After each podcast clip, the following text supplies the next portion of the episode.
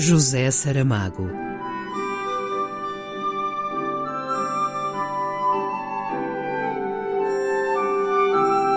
A caminho do centenário.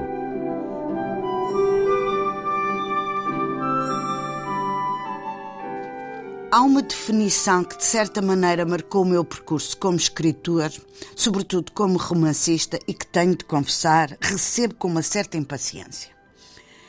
Trata-se do rótulo gasto de que sou um romancista histórico, o que se confirmaria tanto por alguns livros que escrevi, como pela minha relação com o tempo e posição perante a história.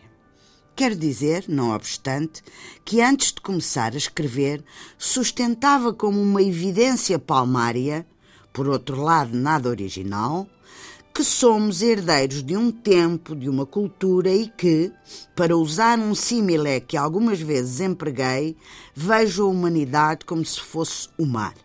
Imaginemos por um momento que estamos numa praia.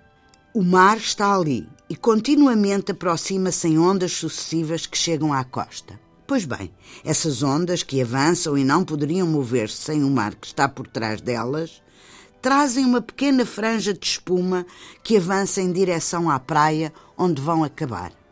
Penso, continuando a usar esta metáfora marítima, que somos nós a espuma que é transportada nessa onda, essa onda é impelida pelo mar que é o tempo, todo o tempo que ficou para trás, todo o tempo vivido que nos leva e nos empurra. Convertidos numa apoteose de luz e de cor, entre o espaço e o mar, somos, os seres humanos, essa espuma branca, brilhante, cintilante, que tem uma breve vida, que despede um breve fulgor, gerações e gerações que se vão sucedendo umas às outras, transportadas pelo mar, que é o tempo. E a história, onde fica? Sem dúvida, a história preocupa-me, embora seja mais certo dizer que o que realmente me preocupa é o passado e, sobretudo, o destino da onda que se quebra na praia, a humanidade empurrada pelo tempo e que ao tempo sempre regressa, levando consigo, no refluxo, uma partitura, um quadro, um livro ou uma revolução.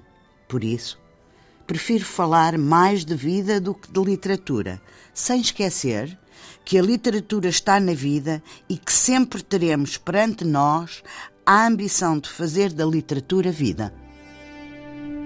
Excerto de A Estátua e a Pedra, por Teresa Calçada.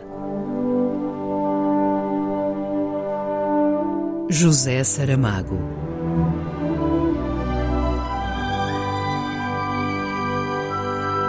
A caminho do centenário.